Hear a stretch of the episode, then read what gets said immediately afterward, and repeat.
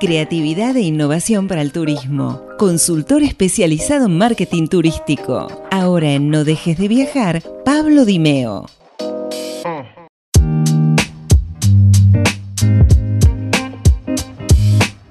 Damas y caballeros, anunciado allí nuestro consultor experto en marketing turístico, marketing en turismo, el señor Pedro Pablo Dimeo. Pablín, Bienvenido, querido. Qué placer. Leo, ¿cómo estás, Che? Todo bien por acá. Este, trabajando bastante. ¿Qué tenemos hoy para, conversar, para hablar un poquito? Uy, mira, hoy te traje un tema.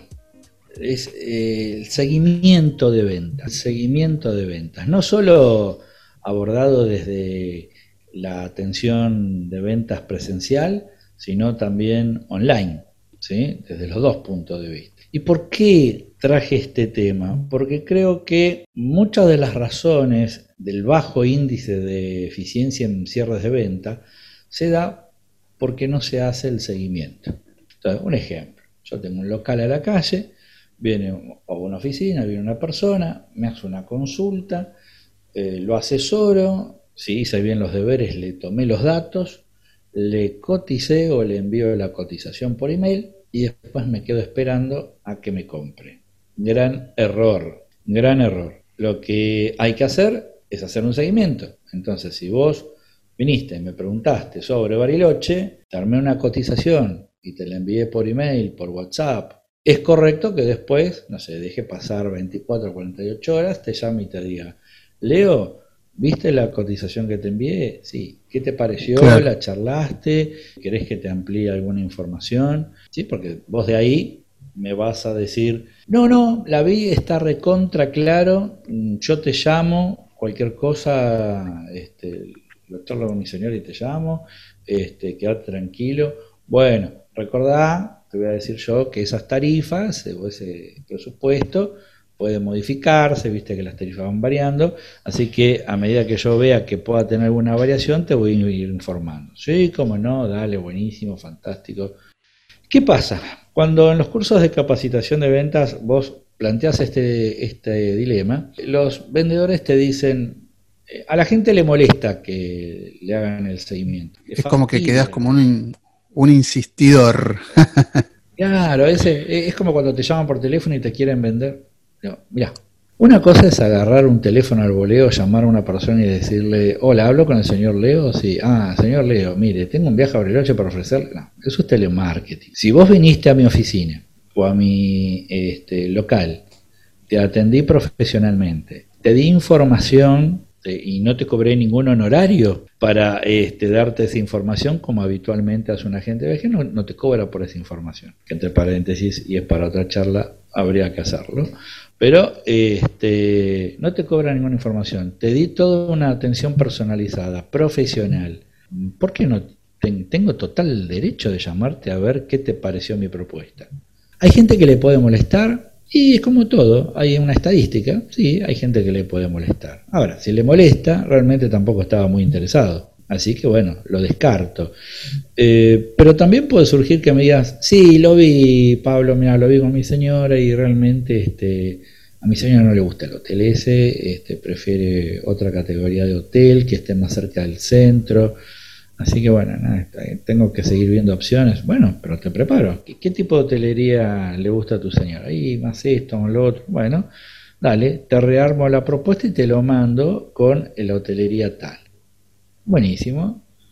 Y continúo. Pero tengo un dato de por qué no. Claro, no queda todo ahí, ¿no? Porque a veces es como que se, trunca, ¿no? La, la, negociación o, o, el saber por qué, ¿no? Y es a veces justamente por esa falta de, no sé, de, ímpetu, ¿no? De vendedor o, a veces descuido o, pueden pasar muchas situaciones, ¿no? Sí, a ver, eh, mira, eh, Leo, estuve, te agarré de punto. Leo, este, bueno, ¿qué te pareció la propuesta? Mira, lo estuvimos charlando acá en familia, que esto y lo otro, y la verdad es carísimo. Eh, bueno, pero habíamos quedado que el hotel tal, tal, sí, no, no, no, no, pero es, es muy caro y yo estoy viendo acá en internet que lo ofrecen mucho más económico. en qué hotel? ¿Qué vuelo? No, es un vuelo especial que sale a tal hora, pero bueno, es más temprano. Y la gente de viajes tiene un sistema y ve ese vuelo. Y de repente va a decir, sí, pero ojo que ese vuelo tiene tres escalas, ¿eh? Y vos me dices, ¿cómo tres escalas? Y si es de escala tal, tal y tal, vas a tener, en total entre las tres escalas tenés seis horas. Ahora, si vos querés ese vuelo, yo te lo doy, no tengo ningún problema. Pero yo te ofrecí un vuelo sin escalas que sea cómodo para que tengas un viaje cómodo y, y con menos gastos, porque en cada escala tenés más gastos. Ah, no lo había pensado. Ah, no, tenés razón, no sabía que era tres escalas. Sí, sí, a veces la, la, info se puede cortar justamente por falta ¿no? de, información o por algo que, no estuvo entendido debidamente también. Bueno, y otro caso, también te puede, o sea, te puede dar la oportunidad para vos mejorar o, o no perder la venta, y también te puede marcar amenazas. A ver, yo te pregunto, Leo, ¿lo viste? Sí, lo vi. Y no, no, es, caro. No, pero ¿cómo caro? Y sí, mira, pasé por otro lugar y en otra agencia me cotizaron lo mismo, el mismo hotel, todo mucho más, 300 dólares más barato. Bueno, más sí, viste, yo digo, bueno, no, no le interesa, bueno llamo a otro pasajero, a otra consulta. Sí, mira, ¿viste Ricardo la propuesta? Sí, lo vi, mira, y la verdad es que está cara, porque lo estoy viendo en otros lados más barato, lo vi 350 dólares más barato. Y así, dos, tres, cuatro, bueno, evidentemente estoy cotizando barato, estoy cotizando caro, perdón. Claro. Entonces, ¿cómo es? ¿Por qué estoy cotizando tanto? me estoy equivocando del operador eh, a que le estoy comprando, tengo que cambiar de operador, tengo que ver otras opciones. ¿Cómo hacen los demás para vender ese precio y yo eh, siempre estoy caro? Ya la culpa es mía ahí. El seguimiento de ventas hay que hacerlo. ¿Por qué? Porque me va a dar, primero voy a cerrar muchas más ventas a que si no lo hago. Punto número uno. Punto número dos. Me da información de eh, errores en mi proceso de venta o errores de mi producto o fallas de mi producto.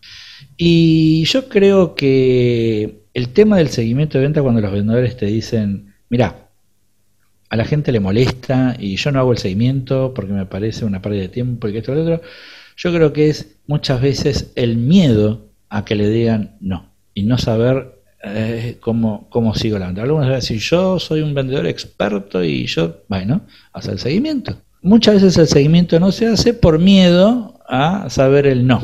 Entonces, me gusta una persona ¿Y qué hago? ¿Le digo de salir o no le digo de salir? ¿Le digo de salir o no le digo de salir? Bueno, no le digo nada.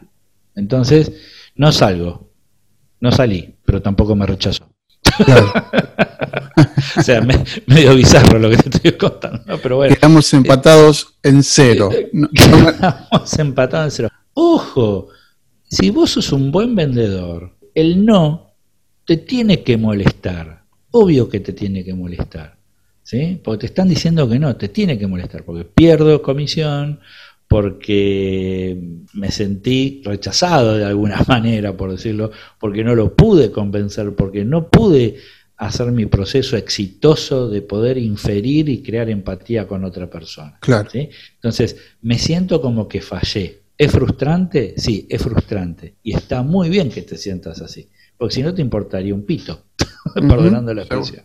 Entonces, eh, es importante que te sientas frustrado. Pero bueno, a corregir, ver qué errores cometí para no volverlos a cometer y mejorar mi performance de, venta. De ventas. Pero no, pero no hay que tener miedo. No hay que tener miedo. Y si el pasajero o la persona se molesta, por eso me dice, eh, perdón, eh, yo te pido un favor, no me llames más, cuando yo esté interesado te voy a llamar.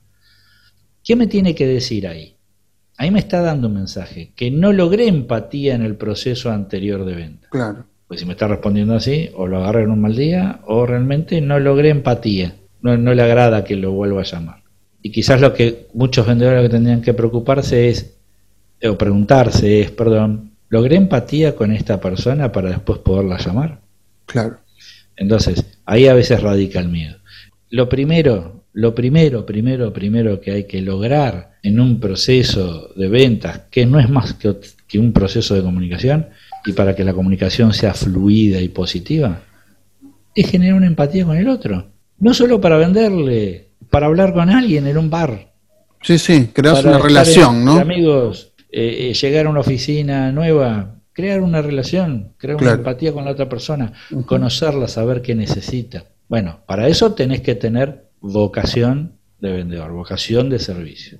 Así es. Si no es imposible. Muy bien, Pedro Pablo, linda la charla, la vamos a seguir porque es un tema amplio, ¿no? Hoy vimos un poco eh, este tema de miedos, este, un poco el tema de, quizás eh, estoy caro o los errores, y como decías, a veces el producto o, la situación puede demostrar o puede mostrarme que el producto o que en algo estoy fallando, ¿no? A veces también te puede mostrar lo contrario, ¿no? Este, Seguir la venta, que tu producto es muy competitivo.